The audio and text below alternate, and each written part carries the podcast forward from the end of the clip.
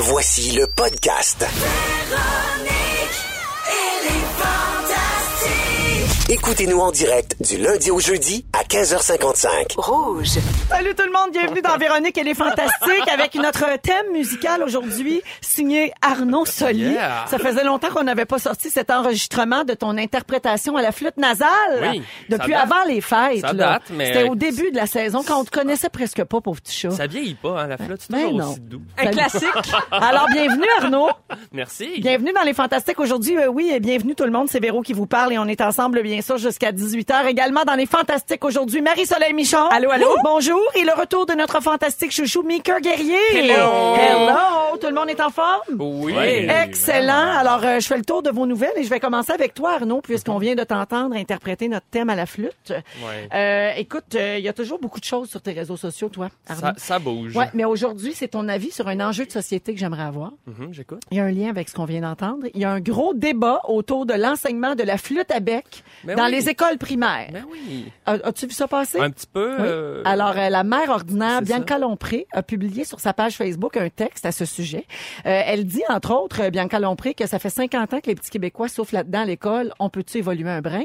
Le son qui sort de ça, c'est juste pas possible. Les profs de musique, on va faire un deal, on achète les flûtes à bec, mais s'il vous plaît, gardez-les à l'école, envoyez-nous pas ça à la maison.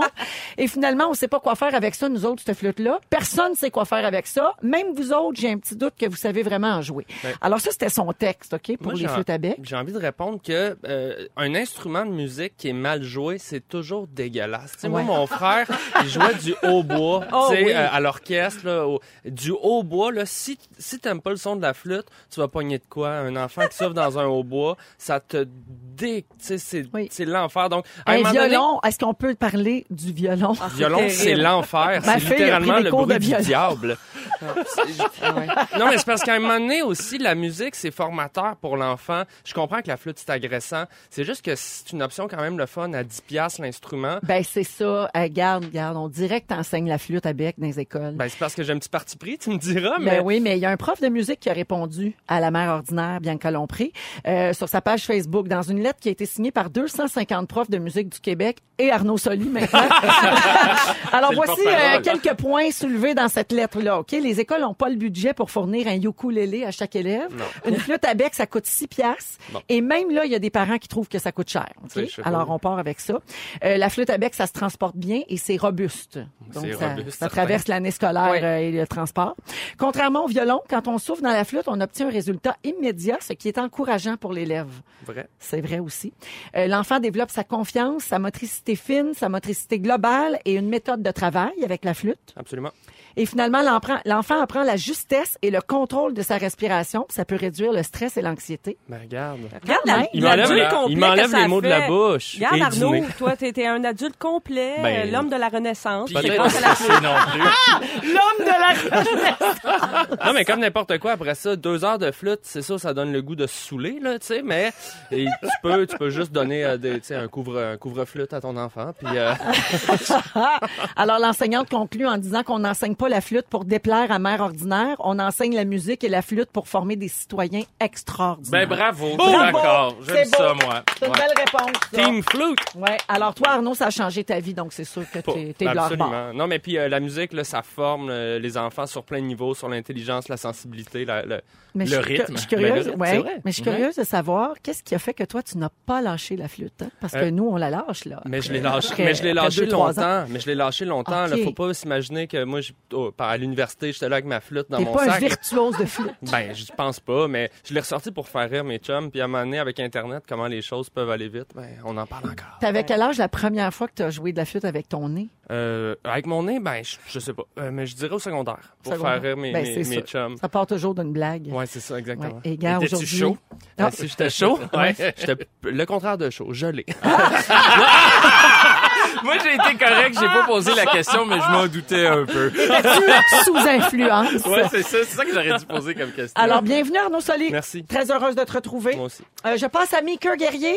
Ça fait longtemps qu'on t'a pas vu. Ça fait très longtemps, trop Hey, longtemps. Ben, une chance, on peut te suivre et avoir de tes nouvelles sur les réseaux sociaux parce que tu es très généreux. Oui, T'es même, t'es même très, très généreux, je dirais. Par exemple, la semaine dernière, peur, tu as fait, ben, tu sais où je m'en vais. Non, fait une- pas tout. ben, voyons, t'as fait une story Instagram où on a pu te voir en pleine session de polissage. Oui! Pas de tes vieux loafers en cuir, pas du chrome de tes macs de char, ni de tes bijoux en or, mais bien de ton œil de vitre. Oui, c'est incroyable. C'était Et- le polissage annuel. Oui, veux-tu savoir Ben quelque chose de très drôle? Euh, dans cette histoire-là? Oui, oui. Ben, ben, vous le savez maintenant que j'ai un œil de vitre. Oui, oui. Arnaud le sait pas Je encore. savais pas. Tu savais pas. Là, il va falloir que tu devines c'est lequel. On fera ça à la pause. Mais en fait, oui, c'est que j'ai appris. J'étais en voyage et je regarde euh, sur, euh, sur les réseaux sociaux et je vois que mon oculariste qui est dans le nord de la ville euh, il écrit, bon, euh, voici un œil avec le polissage annuel. Là, je fais, hein, fallait que je fasse polir ça. Fait que j'ai mon œil de vitre depuis presque trois ans. Je l'avais jamais fait polir et je trouvais qu'il commençait à avoir l'air un peu mort. Il était granuleux, mort. il était, Ouais. oui. Mais il avait l'air mort, voilà. Ah, il était mort. Et finalement, euh, oui, il fallait que je le fasse polir. Et ce qui est très drôle, c'est que la même journée, j'avais rendez-vous chez le dentiste. Fait que je me suis fait polir l'œil et ensuite les dents. Ah, fait. up. Puis en arrivant à la maison, il a poli son argenterie. un trois pour un. Alors, euh, t'as fait un sondage après avoir publié cette euh, story-là euh, auprès de tes abonnés pour savoir s'ils voulaient voir de quoi ça avait l'air en dessous de ton œil de vitre quand tu l'enlèves. Ouais. Et les gens, en majorité, ont répondu oui. Euh, le monde est très curieux. J'en suis. Moi, j'avais répondu oui aussi. Puis j'ai regardé. J'ai regardé avec comme un œil fermé, un peu comme toi. Là, on est vraiment rendu à l'aise. Et quel ne fait... Oui, ben oui, ben tu nous as donné le droit Ben lors oui, de ta première sais. visite. Non, non, mais je trouve ça drôle. Alors, quel ne... je rappelle aux gens qui savent pas là, que Meeker a un œil de vitre suite à un accident. Ouais, C'est exact, ça. il y a trois ans. Voilà. Alors, euh, quelle ne fut pas ma surprise de constater qu'en dessous de ton œil de vitre, il y a un vrai œil. Oui, qui est tout atrophié comme un vieux kiwi. Il y a un tout petit œil en Ouais. dessous. Vrai? Oui, ouais, il puis y a quand je suis chaud, je l'enlève. Pour faire peur aux gens. Il pitch sa table. Pouf! C'est la table de poule. Un œil dans le bas de la punch. Non, Ben, mais, toi. mais ça a l'air que Peter Falk, qui jouait euh, le... Colombo. le Colombo, voilà. Il mettait dans le verre de bière. Mais ouais, Ah oui, tu joues-tu au beer pong avec ton œil? Pour reste une maudite bonne idée. ta fille pourrait jouer aux billes. Oh mon Dieu! donner une chance. C'est malade. Alors oui, il y a un vrai œil. Il y a un, un- Dieu. un vrai œil en dessous de ça. Ouais. Et euh, moi, je m'attendais à voir un vide, un trou, euh, que Non. je pensais voir jusque dans le fond de ton cerveau. Mais finalement, non, il y a un petit œil qui est là, qui cache le reste. Ben oui. On aura tout vu de toi, mon cher Meeker. Presque, wow. Bravo. Alors, merci d'être là et merci encore une fois pour ton immense sens de l'humour. Ah, merci de m'inviter. fort. Moi, à sa place, j'aurais été fâchée que quand ceux qui m'ont installé l'œil ne m'indiquent pas le polissage annuel. Oui, c'est vrai. Ah oui, mais c'est peut-être moi. L'entretien. euh, C'est non, mais vrai, j'ai probablement juste oublié. Ah ouais. Non, non, Ouais. je peux pas, je peux pas lui reprocher. Surtout que celle qui a fait mon œil, je l'appelle la fée des yeux parce qu'ils font ça à la main. C'est assez hallucinant. Ça prend comme 12 heures à faire en tout cas. C'est pas, pas comme un changement d'huile, ça, ils te mettent pas un petit papier de revenir telle date, euh, comme dans le coin de ton windshield. Après cinq changements, t'en as un gratuit, tu sais. non. Ben, merci d'être là, Maker. Marie-Soleil Michon. Oui. Toi, ce sont tes souvenirs que tu fais shiner sur les réseaux sociaux. Arrête donc! Ben oui, je le sais que tu fais ça pour nourrir euh, Félix, hein, lors de tes présences ici. Toujours. Alors, jeudi passé, on a eu droit à un autre Throwback Thursday. Euh, une photo de toi et de Marc Labrèche. Ben oui. Ah, j'ai wow. j'ai aimé ça. C'était des beaux souvenirs. C'était à tes débuts en 97 quand tu travaillais à la fin du monde est à 7 heures. Oui. Bon souvenir d'un très bon show, mais ça nous rajeunit pas. hein. Hi, non, hein? Non, ça, là, ça donne un Ça petit fait choc. déjà 97, ça fait 22 déjà 22 ans, ans. oui. C'est incroyable. Oui. Ouais, ouais, ouais. Ça fait, ça passe vraiment très vite. T'étais une toute petite fille. Je- oui, j'ai commencé à travailler, j'avais 20 ans. Oui. Mais j'ai eu beaucoup de chance de travailler avec Marc parce Oui. que c'était très amusant. Tellement. Oui. Vous avez d'ailleurs euh, certains points communs dans votre sens de l'humour, je Oui, trouve. tu trouves? Ben, tantôt, là, quand t'as dit qu'Arnaud était l'homme de la Renaissance, là, je trouvais que ça sonnait Marc Labrèche. Oui, euh, l'équipe, euh, l'équipe veut te rappeler, là, puisque ça se passait en 97 et que ça nous vieillit beaucoup, Oui. l'équipe veut juste te rappeler que pendant que toi, tu faisais tes débuts à la télévision, Oui. notre productrice, euh, Jannick, finissait son secondaire. Ah, ben notre oui. recherchiste Claudia commençait à peine à être propre. Oh my God! Et notre scripteur Félix commençait sa déchéance dans l'alcool, hein, mais ça, ça veut, ça veut rien dire. Il boit comme un trou depuis qu'il est né. Ah, c'est Ah, mais tu vieillis en beauté, Madame Michon. Bien fait. Eh oui, merci. alors, clignez des yeux si vous m'entendez. Oui, je Oui. vous entends. Tu trouves bien ça drôle, toi? Non, mais parce que moi, les jokes d'œil, là, quand j'ai eu mon accident, j'ai fait ça. J'ai accumulé des jokes d'œil comme ça se peut pas. OK. Mais celle-là, je l'avais pas dans mon répertoire. Cligner des yeux. Ah, ben, ouais. oui, tu vas pouvoir Ben, Cligner l'utiliser. des yeux, si vous m'entendez. Moi, je elle vais va y dans aller à ton one-man show, juste des jokes d'œil. ça va être ça, ça va durer 5 minutes. Non, mais il peut se partir un duo avec Dominique Sillon. Ah, c'est vrai. voler. deux hommes, deux yeux. Vous êtes dans Véronique et les Fantastiques à Rouge. C'est très drôle. hein. Nos auditeurs sont tellement allumés. On reçoit des suggestions de titres de spectacles pour euh, le duo que Meeker va faire avec Dominique Sion. C'est toutes des jokes en passant. Là, ça arrivera pas. Mais vous embarquez dans la blague. Alors, il y a quelqu'un qui te propose deux hommes, une vision. J'adore. Je J'adore. pas ça, moi non plus. Ça a l'air d'un slogan politique, Ouais. je trouve. Oui! C'est parfait pour vision. une campagne, là. Comme un parti à deux têtes. Oui, là. deux Ouais. hommes, une vision. Ah, mais c'est drôle, je connais un parti de même. Avec deux têtes. Oui. Je sais Ah. pas, je vous dis ça. Ok. Ben ouais. Ouais. Ben oui. Oui. Écoute, y a-tu quelqu'un qui suit la politique ici, à part moi? Non, ou- on s'en sac, nous autres, on fait des jokes. Alors, on est avec Arnaud Solé, Nicole Guerrier et Marie-Soleil Michon et c'est l'heure des moments forts. Marie-Soleil, je te laisse euh, commencer. OK, hey, moi, j'ai appris un nouveau mot, puis j'adore apprendre des nouveaux mots. Oui. Il est en anglais. Oh. C'est la contraction de deux mots. J'aime les néologismes. Tu sais, Oh. ces nouveaux mots Garde, garde, c'est cultivé. qui naissent d'une réalité nouvelle. Connaissez-vous les assholes? Wow. Ça, ce sont des gens qui nous demandent conseil, mais qui écoutent pas nos Ah, conseils. les assholes. Oui. Donc, la contraction de asshole. Oui. Et Tout de ask. pète. Et asking. Et demander. Oui. J'adore. Alors, tu sais, on a, on a tout. Souvent, c'est quelqu'un dans notre entourage, mais maintenant, avec les réseaux sociaux, parfois, c'est que des gens qu'on connaît même pas, mais qui nous approchent sur Facebook. Euh, par exemple, je fête euh, les 60 ans de ma mère à Drummondville dans quelques semaines. Aurais-tu un restaurant à me recommander, Marie-Soleil? Là, moi, je vais y penser, je vais faire des recherches, je vais suggérer, tu sais. Oui. Mais là, après ça, si tu m'écoutes pas, Ben oui. c'est plus mon problème. Tu mets du temps, toi, là-dessus, là. C'est ça. Ah oui? Alors, on Puis dirait il que ça... au Normandin. C'est ça. Alors, alors, on dirait que de découvrir euh, que le mot asshole existe, Parfait. ça m'a fait du bien. Mon J'adore. moment fort. On va en français, ça serait quoi? Question niaiseux? Euh, euh, qu'il Oh. faudrait... Faudrait le. Question de cul. Ouais, oui. C'est un peu ça. Faudrait le franciser. Je C'est sais pas en quand- français. On- Bon, Jannick est là qu'elle cherche. On va essayer. On va essayer d'ici la fin de l'émission, dans les prochaines minutes, on va essayer de le franciser. Félix pourrait se mettre là-dessus aussi? Parfait. On travaille ça. OK. Merci. Marie-Soleil. Merci pour ce nouveau mot. Mika, un moment fort. Euh, ben, ce qui est arrivé euh, en fin de semaine à Saint-Jérôme, au match de hockey de la. Ligue nord-américaine de hockey, j'ai écrit un petit article euh, là-dessus hier. Mais Ra- peux-tu rappeler oui, aux oui, gens? je, je- Ouais. je mets en contexte rapidement. Ligue nationale, Ligue nord-américaine plutôt de hockey, deux équipes. Les Marquis de Jonquière jouent contre les Pétroliers de Saint-Jérôme. Et euh, il y a un joueur, Jonathan Ziaby, qui est victime de propos racistes. Et surtout dans la foule, sa famille se fait écœurer, euh, son père se fait flatter les cheveux, se font crier des noms, etc., etc. Et ça fait le tour des médias. Euh, évidemment, on va probablement le voir, à tout le monde en parle en fin de semaine. Et euh, ben, ça a fait bouger ou plutôt parler beaucoup de gens, les politiciens, euh, des gens qui sont impliqués dans le hockey.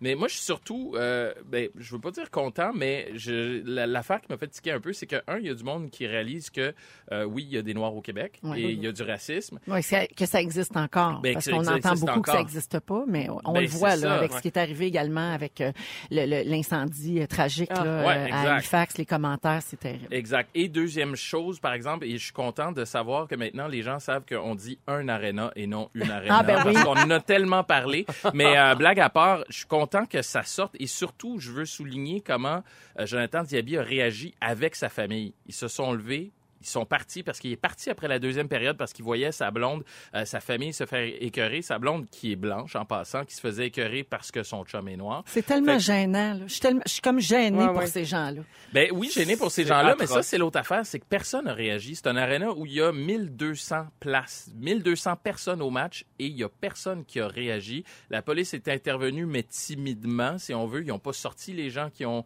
euh, lancé des propos ra- euh, racistes, etc. Donc, disons que c'est un peu perturbant, puis je suis sûr qu'on n'a pas fini d'en entendre parler de cette histoire-là. En même- Tu sais, je me mets à la place des gens autour qui auraient pu Mm. intervenir. À la base, si tu cries ce genre d'insulte à quelqu'un raciste, c'est sûr que t'es es quelqu'un d'un peu intimidant. Comprends-tu ce que je veux dire? Si t'as le, le guts de faire ça dans un aréna plein, euh, Mm-hmm. Ouais. tu... Peut-être Ouais, que les oui, gens ont peur. Ben, non, ouais, mais on oui, n'a pas non, toute ta grandeur puis ta carrure. Ouais, ben il y a, il y a ça. Ouais, parce qu'il faut le dire que je suis noir. Il y a du monde qui le savent pas. Ouais. Mais Mais euh, tu sais, un chose, monsieur, que- un monsieur pacté là, euh, qui, qui est cœur. Ouais, mais, ouais, mais ce que Jonathan Diaby disait en entrevue, parce que j'ai entendu des bouts d'entrevue qui n'ont pas été diffusés, c'est que quand il est allé dans la foule chercher sa famille, C'est drôle, tout le monde regardait à terre, puis tout le monde regardait euh, au sol, puis personne Ouais. voulait le confronter. Mais l'affaire, c'est que c'est ça, c'est qu'en gang, tout le monde a l'air bien tough, puis bien drôle, puis tout le monde se trouve le fun. Mais quand tu te fais reprocher ou tu te fais dire des affaires, ça se peut que tu prennes ton trou puis que tu te taises. Ben, Ouais. si le monde, si c'est la majorité des gens qui étaient contre ça, ben, il suffit de dire, hey, euh, bonhomme, calme-toi un peu, là. Il faut qu'il se Relax, fasse là. sortir, puis il faut que les gens applaudissent. C'est ça qu'il faut qu'il arrive. Ben exactement, puis ça se fait dans, dans des stades. J'en ai visité des stades dans ma Ouais. vie là, puis ça se fait des gars chauds là sortis par la sécurité Mais là, c'est pas rare. Absolument. Pourquoi ça s'est pas fait ici à Saint-Jérôme, c'est à côté de chez nous. Puis l'autre affaire, c'est que Jonathan Ziabi, tu peux jamais gagner dans ces situations là. S'il se fâche, ben c'est lui euh, le gars violent, agressif. Puis s'il dit rien, ben il fait une victime s'il s'en plaint, tu sais. Ouais, tu peux jamais sortir gagnant de cette histoire là, mais là ça a l'air un peu différent, le traitement médiatique autour de ça est différent, puis la réaction des gens aussi est différente, mais on se rend compte que c'est vrai qu'il y en a du racisme au Québec. Absolument. Non, il n'y a pas de croix qui brûle devant des maisons, puis il n'y a personne qui se fait lyncher, mais il y en Mais il y a ça, Ben, oui. c'est ça. Honte à vous! ah oui, moi, je- ça me gêne Ah oui, c'est terriblement. Merci, euh, Mika. Arnaud, moment Euh, fort. Oui, ben moi, vendredi dernier, j'ai vécu quelque chose de bien spécial. J'ai fait un, un spectacle qui s'appelait Impro et Orgue. C'était à la Maison Symphonique de la Oh, il Place a des lâché Arts. la flûte. Ouais. Genre là, j'ai lâché la flûte. On était avec des, des gens de la LNI ou des anciens joueurs. euh, C'est les deux Félix, il- Félix, il dit, se met-tu l'orgue dans le nez? Non, non, mais un instant, j'ai déjà joué de l'orgue. Ah oui, Oui, et j'en ai eu un à la maison, un orgue électrique, et j'ai adoré Mais ça. moi, Puis on dit un orgue, hein, comme on dit un arena. Oui, exactement.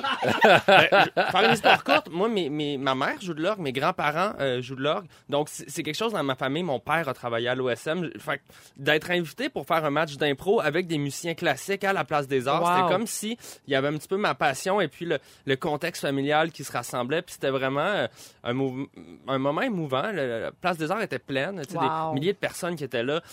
Familles, des jeunes, des, des vieux. C'était un beau spectacle. Et euh, j'ai même joué une scène où je faisais un bébé qui sortait du... une scène d'accouchement. Je sortais de Salomé Corbeau. Donc, j'ai- joué... j'ai joué un accouchement à la Place des Arts. Donc, c'était sur ma checklist depuis longtemps, évidemment. Et euh. C'était c'était phénoménal. Puis je veux saluer les, les gens de l'OSM qui ont organisé ça. C'est un, concept qui devrait revenir parce que c'était un franc succès. Excellent. Merci beaucoup, Arnaud. Je salue les gens au 6 12 13 qui ont des propositions, Marie-Soleil, pour franciser le terme ask hole. Ah oui, oui. Alors, il y a Kim qui conseille des concus. Pour conseil de cul. Il y a aussi Questimarde.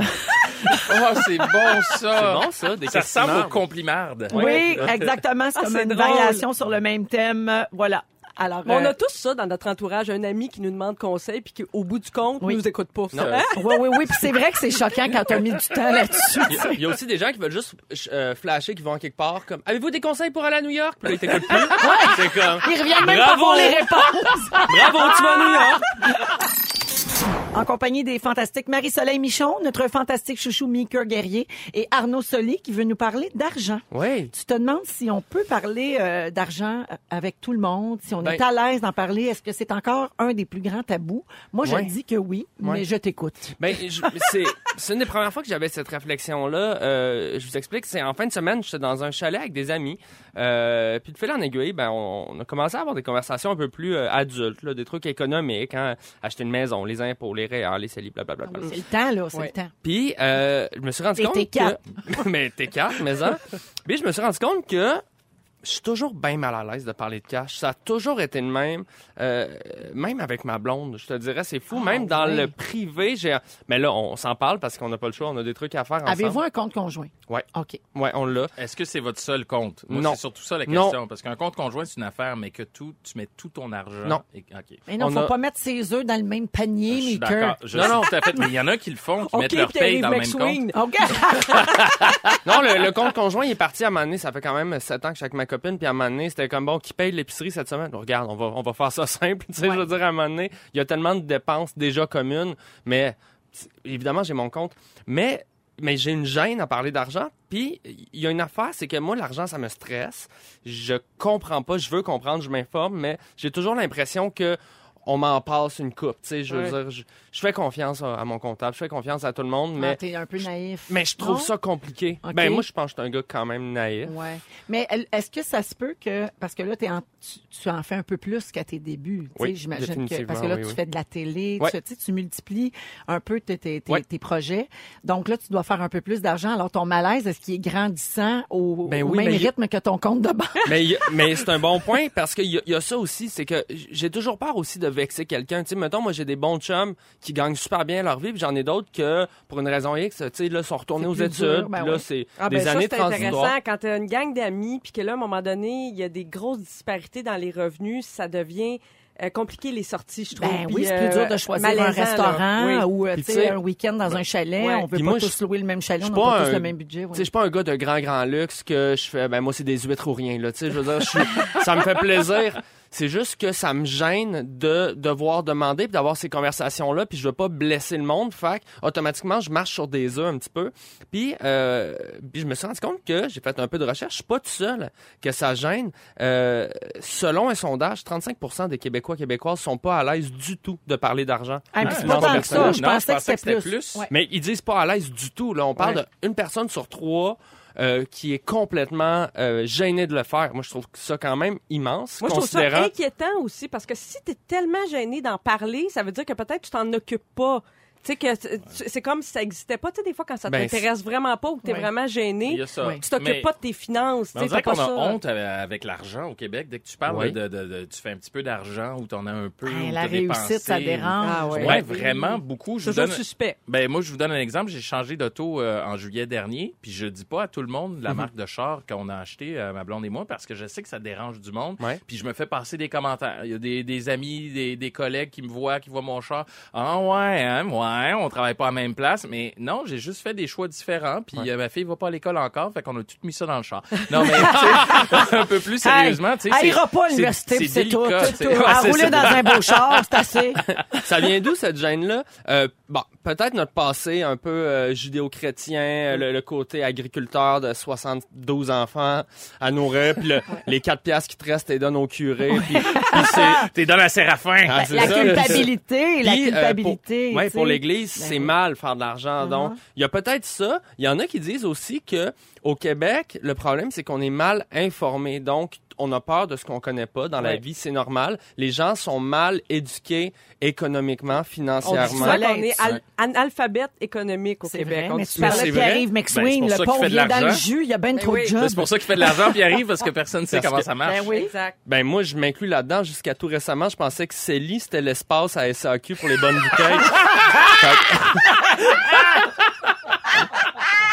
Vous, vous est-ce qu'il y a des gens avec qui vous êtes euh, plus à l'aise de parler d'argent, famille, moi, j'en amis? parle. Moi, j'en parle de l'argent avec mes proches, puis même euh, mes euh, certains collègues, parce que je fais un peu plus de contrats maintenant comme travailleur autonome. Ouais. Puis je me dis que si tous les travailleurs autonomes, si tout le monde se parle de c'est combien le cachet pour tel truc, Mm. combien tu as été payé pour ça, etc., Ouais. ça va juste faire monter le marché un petit peu plus, parce que tu te rends compte des fois que tu t'en es fait passer une vite. Tu te dis, ben voyons donc, ils m'ont donné genre une fraction de ce que l'autre a eu, puis on a à peu près le même profil, on a la même expérience, on fait la même chose, puis comment ça, il y a eu cinq fois plus, tu sais? C'est drôle que tu dis ça. Ça m'est arrivé d'être sur des shows où est-ce qu'on est, mettons, cinq humoristes pour euh, un, un spectacle X à faire 15 minutes. Et là, à un moment donné, quelqu'un fait, hey, en joke quasiment, hey, euh, combien t'es payé toi? Et on se rend compte les cinq, on n'a pas le même cachet. Pas C'est ça. vrai. Et, Ben- et- et on s'entend que là, je suis pas avec euh, quelqu'un de méga établi. Là, c'est pas Louis-José Hood. C'est cinq relèves, mais tout le monde a négocié son cachet différemment. Ben ouais. Et là, c'est sûr que là, on, on fait toc toc toc l'organisation. euh, La guerre des bons agents. mais c'est vrai que de s'en parler, ça, ça va juste élever le marché, puis ça, ça va aussi euh,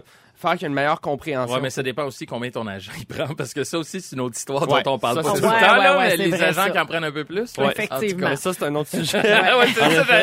Ça, c'est un terrain glissant. Mais euh, ce qui est sûr, c'est que 42 des Québécois Québécoises se disent angoissés par leurs finances. C'est énorme, c'est une grosse préoccupation. Et pour moi, si c'est une angoisse, ben il faut en parler. C'est comme n'importe quoi. Tout Donc, euh, j'invite les gens à juste s'informer, poser des questions. Il y a des gens qui c'est leur métier, puis plus tu poses des questions, plus tu de réponses. Moi, j'aurais aimé savoir euh, comment gérer ça, de l'argent, puis des placements, puis des Mais affaires quand de même a- quand j'étais jeune. Jeune. Quand on ouais. était au secondaire, Véro, on l'avait, nous, le, le, le cours d'éducation économique. Là. Ah oui? Oui, hein? non, non, je pense que moi, je, c'est les cours qu'elle d'autres- séchait. je pense que je faisais d'autres choses pendant ce temps-là. Parce qu'il a disparu pendant quelques Oui. années. Là, il vient de revenir. puis Je Ouais. pense que c'est tant mieux. Ah, ça prend ça, absolument. c'est difficile pour, euh, de, de rendre ça concret pour quelqu'un de secondaire. Parler d'impôts quand tu sais pas c'est quoi, c'est con, mais ça, ça te rentre dedans quand tu commences à travailler. Ouais, Puis on ben, dirait que c'est difficile de- d'expliquer quelque quelque chose qui a aucune, euh, aucune conjoncture puis aucune relation sur ta vie quand t'es jeune puis que t'as juste le goût de... Mais quand t'es jeune, des Ouais. fois, tu payes une facture de cellulaire ou euh, t'as une carte de crédit. Ouais, t'en fais proposer impôts, ouais. une. Il y a- il y, a plein de trucs qui Ben, sont c'est pour ça que je, prends, mange tout le temps un tiers du plat de ma fille quand on la sert. Comme ça, elle sait c'est quoi les impôts. Ah, merci, Mika. Il y a une petite ambiance chagalaire Hey, ça sent le purel, hein? Ah, tu trouves que ça sent le purel? T'as-tu eu un accident à machine à purel? Veux-tu en C'est parler? chiant. J'ai eu un accident de purel. Je vous explique ce qui s'est passé. Avant d'entrer en studio tantôt à 4h moins 5, j'ai voulu parler à Jannick et à Claudia. Je me suis accotée comme le long du mur où il y a une distributrice de purel automatique. Oh, Il y a comme un, un œil magique, oui. là, tu sais. Et mon sein, si gros, est passé en dessous. Moi, j'ai fait semblant d'avoir et, et rien a vu. déclenché la machine à purel. Tu t'es fait sploucher. Je me suis splouchée. J'ai eu très peur que ça tâche. Finalement, c'est toute partie. Mais là, t'as le chest tout désinfecté. Oui, hey, il y a vraiment, plus- il y a plus un y a microbe au pas niveau. de bébête là-dessus. Gâtez-vous, le buffet. Il n'y a pas de problème.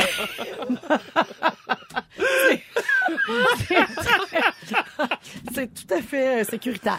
Alors, euh, voilà. C'est, euh, On salue euh, tes seins. Puis, euh, Ouais. Et la Personne machine, va la de en tout cas, ici. je confirme à tout le monde ici, elle fonctionne. wow. Elle est très sensible à l'œil magique. Parfait, c'est la saison de la grippe, alors on va l'utiliser. Ah oui, ah, j'ai- écoute, euh, ma poitrine pognera pas à grippe, ça c'est sûr. Alors, euh, 16h32, oui, toujours avec Marie-Soleil Michon, Mika Guerrier et Arnaud Soli. Euh, on sait, on a un hiver vraiment, euh, quand même, on- tu sais, c'est un hiver euh, rigoureux, disons ça comme dents de ça. Scie. En dents de scie, c'est bien dit. Il neige, il pleut, il fait chaud, ça fond, il fait froid, ça gèle, il vente, et, etc. Donc, les rues, les trottoirs sont devenus des patinoires dans plusieurs quartiers, dans plusieurs villes. Euh, les gens chutent, se blessent, les sous-sols sont inondés. Je lève la main ici. Euh, ben ça, ah oui, à la suite de bris d'aqueduc. Il n'y a pas eu de bris d'aqueduc chez nous. Il y a eu un débordement de gouttière. Et, euh, ça a rentré dans mon sous-sol. Et les voitures sont endommagées aussi à cause des nids de poules. Donc, ça fait quand même... ben, ouais, Meeker, ça fait trois fois, toi? Ouais, trois fois cet hiver. Hey, trois fois cet hiver. Tu t'apprends pas vite, hein? Tu prends pas un autre chemin? Non, mais j'ai un ami qui me dit, euh, c'est drôle, hein, c'est tout le temps en avant, à gauche, ha ha ha.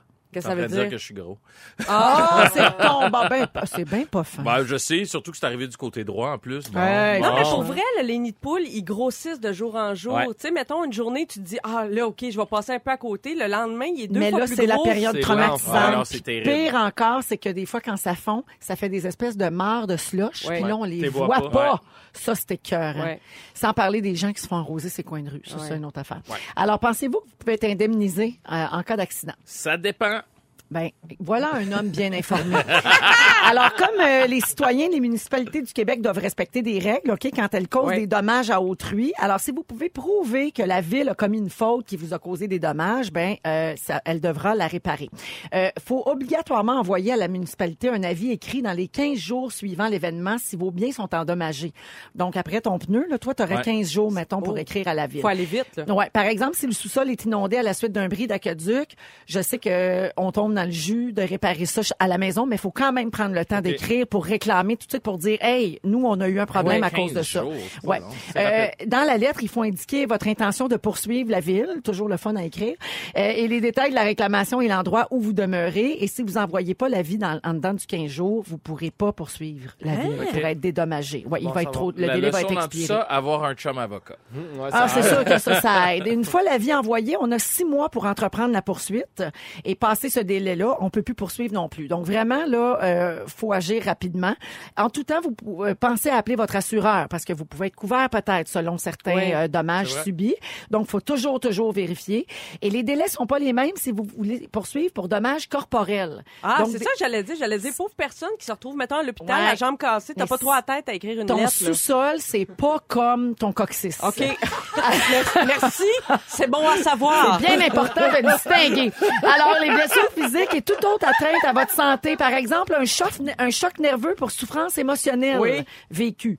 Euh, par exemple, si vous chutez sur un trottoir qui est plein de glace et là, vous vous fracturez un membre, vous pourrez poursuivre la municipalité pour être indemnisé dans les trois ans suivant l'accident, Ah ah. plutôt Oh. que six mois. Parce que si t'es bien, bien blessé, mettons, puis là, t'arrêtes de travailler, puis là, t'es sur le carreau, c'est vrai que t'as pas le temps trop, trop de t'occuper de ça. Non, il faut t'attendre de voir les conséquences que ça a sur ta vie aussi. là, Absolument, ouais. parce que si tu peux pas retourner travailler ou Exact. mettons tu boites ou tu sais tu restes avec des séquelles, c'est pas la, la même implication.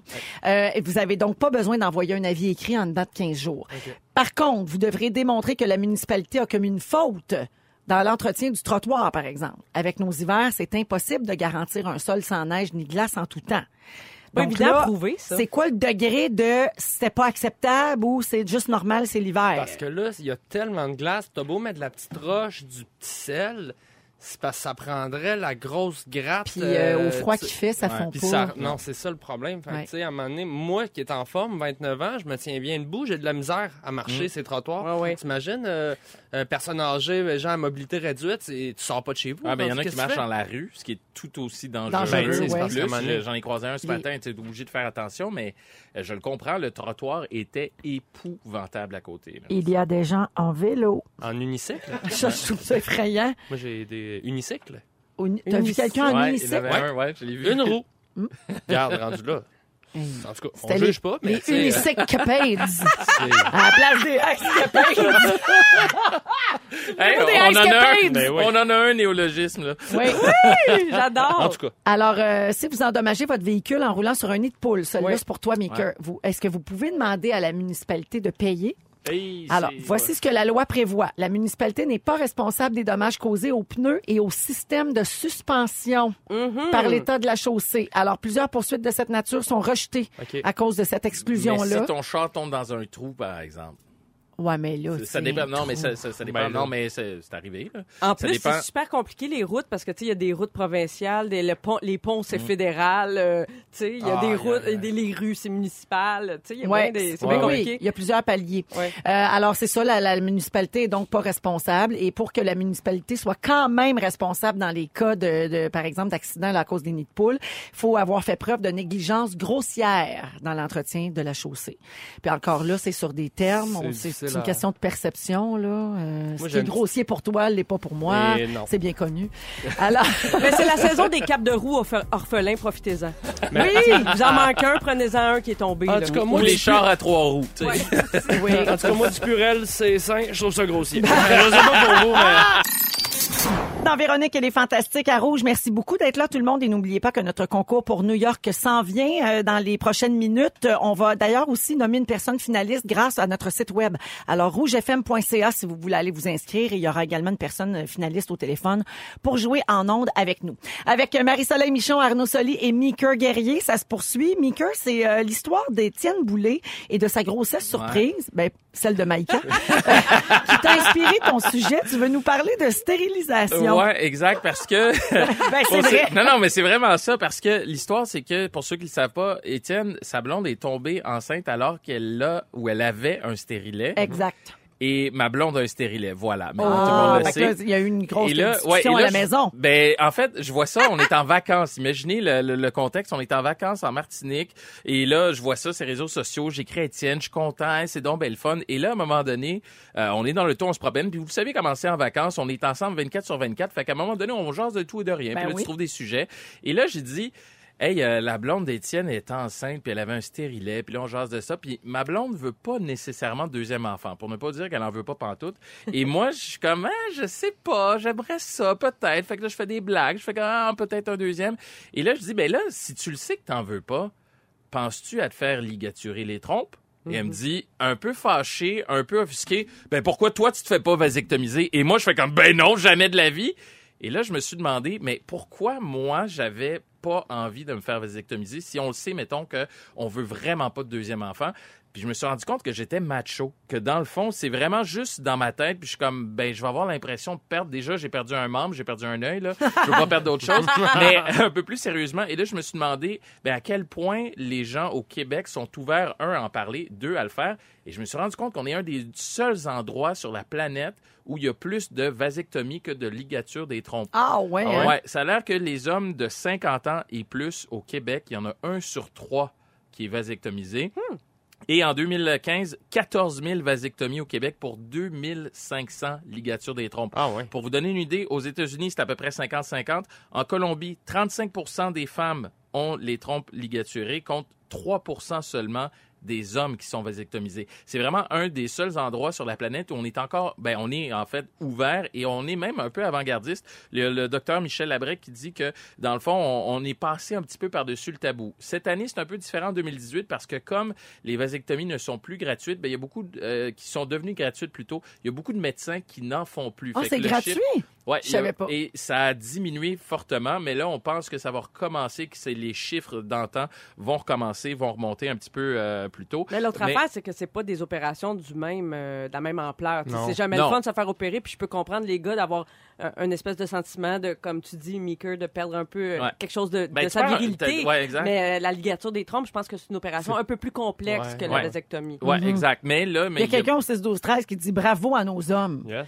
Parce que Ben on, oui. est, on est comme les seuls. euh, Ben oui, bravo aussi. à vos hommes, sauf Meeker, là, qui, euh, qui doute encore. Mais euh, non, mais mais je me suis vraiment posé la question. En fait, je me suis retrouvé avec plus de questions que de certitudes. Je me demandais un, ben est-ce qu'on est un assez courageux puis on est capable de le faire? Mais l'autre question aussi, c'est que la pas la stérilisation, mais la contraception, c'est l'affaire des femmes depuis presque toujours. Ben la, oui. la pilule, le stérilet, etc., etc. Est-ce qu'il serait pas temps que ça vire de bord? Et je lisais une entrevue avec un homme de 35 ans à peu près qui disait, ben justement, c'était le temps de virer de bord. Ma blonde a pris la pilule toute sa vie. On Mm. s'est dit, ben c'est à mon tour de faire quelque chose. Surtout que chez l'homme, c'est réversible. C'est un peu compliqué. Ouais, ça marche pas toujours. Ouais. non, c'est ça. C'est un peu compliqué, mais ça l'est quand Mais même. Je te fais voir ça sous un autre angle, OK? Parce que euh, chez nous, on a eu cette discussion-là, parce que surtout qu'on a eu un bébé surprise, là, Raphaël. Et euh, moi, tu sais, tu te demandes pourquoi tu, tu veux pas. Peut-être que je vais ouvrir une porte dans ton cerveau. Mais moi, j'ai j'ai préféré que ce soit moi, OK, qui, se- qui, qui ne puisse plus avoir d'enfant, parce que moi, étant la femme qui le porte et qui le met au monde et tout ça, j'étais certaine que j'en aurais plus. Ouais. Même si, mettons, on se sépare et que je refais ma vie, j'aurais pas un enfant avec quelqu'un d'autre. Mais mon chum, étant le gars, mettons qu'on se sépare puis qu'il refait sa vie avec une fille Ouais, qui ben- en a pas puis qui en veut un. Ouais, ben, veux-tu savoir la joke? C'est qu'on a eu cette conversation-là et depuis, j'arrête pas d'écœurer ma blonde puis de dire, je vais aller faire un bébé ailleurs. J'ai dit, on va rester ensemble. Mais je vais aller faire un bébé ailleurs. on va Ouais, avoir mais tu vois, mais moi, je voulais pas Ouais. enlever ce- cette chance-là à mon chum. Je sais que j'ai l'air complètement wacko, là. Non, mais- Ben non, c'est généreux. mais Non, mais nous, la biologie des femmes, de toute façon, Mais joue c'est contre vrai. nous. À un moment donné, passé un certain âge, ce n'est plus possible. Ben non, que pour vous, exactement. possible. Fait que je me disais, ben regarde, moi je vais régler ça tout de suite, puis comme ça, si jamais je ne veux pas me séparer, ce n'est pas mon souhait. Non, non, je j'aimerais, puis si on se laisse, j'aimerais mieux qu'il vive tout seul dans le fond d'un sous-sol pour le restant de sa vie. mais, mais mettons là qu'il rencontre une fille, elle n'a pas, ils sont Ouais. amoureux. Qui suis-je moi pour empêcher ça? Ouais, C'est ça si que je me disais. si on suit les stéréotypes, en plus, il va se pogner une fille pas mal plus jeune, qui Oui. peut avoir des enfants, qui va vouloir avoir des enfants. Rajoute-en pas trop. laisse- non, je vais juste écœurer. Mais, Mais- oui, effectivement, je trouve ça beau. As-tu pensé à la technique de simplement juste prendre une coupe d'échantillons, mettre ça au congélo dans des ziplocs, puis faire l'opération comme ça, t'as du backup? C'est pas fou, je vais, je vais lui proposer. Ne nous manquez pas, en semaine de 15h55, Véronique et les Fantastiques. À Rouge. Rouge.